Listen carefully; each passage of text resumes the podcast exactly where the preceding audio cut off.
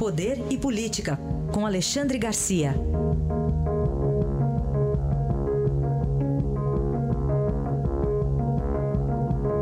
Alexandre que fala de um lugar quente, hum, literalmente quente, né, Alexandre? Bom dia. Quente, quente sobre todos os, os aspectos, né? Porque aqui em Brasília, nessa época do ano, o pessoal chama de verão. Verão, é né? porque não chove. Não chove aí.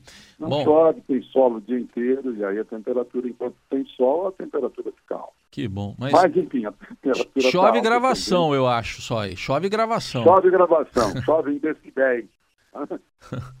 enfim, com essas gravações, essas últimas gravações aí de conversa entre os prepostos do J, né, Wellesley, é, como é difícil de pronunciar esse nome, e, e Michel e, e o, eh, preposto de Michel Temer, o Lures, as coisas esquentam mais, ficam mais complicadas para o presidente, no momento em que tinha apareceram dois fatores favoráveis a ele. Um, a- o, a- o fim da recessão, ou teoricamente o fim da recessão, né, com 1% de crescimento graças à agropecuária, 13,4% de crescimento, tendo um banho aí, inclusive nos safando nas exportações, e com a notícia de que, que ele teria quatro votos entre os sete juízes do TSE para a semana que vem.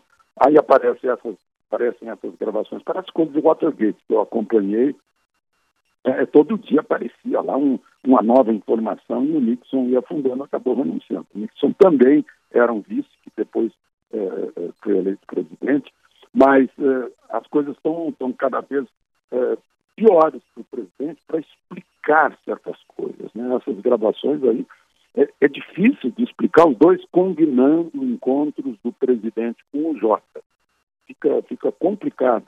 O, o presidente ontem estava tão otimista com o TSE que ele, que o presidente eh, do PSDB, senador Tasso Gereissati, que é um dos que advogam a permanência dos tucanos em apoio a, a Temer, os dois estavam querendo que fosse julgado logo. Vamos julgar logo, vamos julgar logo. Ou seja, estamos ganhando 4 a 3, tomara que a partida termine logo. né? Então, Não dá uma virada aí. Mas, enfim, essa é a situação nesse momento. É, Realmente, como você sugeriu, Raíssa, aqui o tempo está quente. Pois é, é, é, quando você estava fora, até Alexandre, o presidente deu uma justificativa que depois o Planalto teve que lançar uma nota até. Ele chegou a dizer que o encontro com o Joesley foi para discutir a carne fraca, né? Só que a carne fraca foi 10 dias depois daquele primeiro encontro.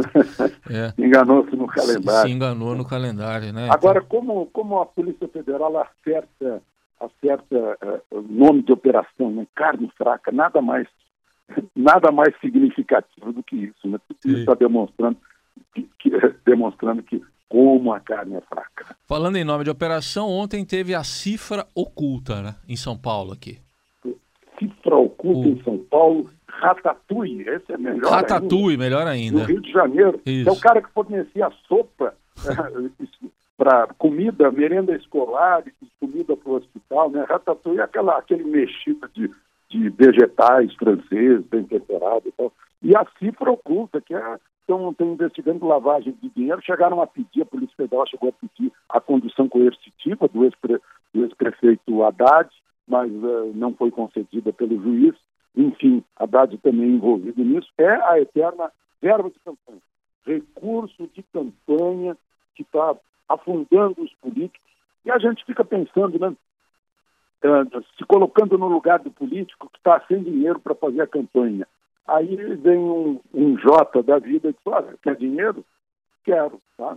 Muito obrigado, ele responde. O que significa muito obrigado? De agora em diante, eu estou obrigado a, a, a retribuir esse dinheiro. Portanto, vou fazer as coisas que você vai me pedir ao longo do exercício do meu mandato.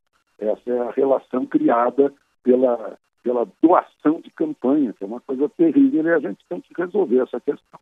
Certamente. É, é, você falou agora há pouco do PIB, Alexandre. O ex-ministro Mantega houve um tempo que ele tinha se preocupar mais com essas coisas PIB, né? Hoje ele tem outras encrencas, né? É verdade, é verdade. E o, e o Pomar, que é o Walter Pomar, que é coordenador da articulação de esquerda no, no PT, estava furioso com, com o Mantega né, sobre esse descuido dele com as contas na Suíça, 600 mil na Suíça. Conta não declarada à Receita Federal de que ele foi chefe. Né? Esse, esse paradoxo aí é que deixa mal o Mantega. Deixa muito mal, aliás. O Walter Pomar chegou a dizer que isso é apenas um detalhe perto do que está por vir. Meu Deus, né? deve saber de alguma coisa aquelas críticas internas do partido, aqueles que ainda uh, tinham a bandeira da ética e os que já abandonaram a bandeira da ética pelo fisiologismo usual na política brasileira. Análise de Alexandre Garcia, diariamente aqui no Jornal Eldorado. Obrigado, Alexandre. Boa, bom fim de semana, até segunda. Aproveitem o fim de semana.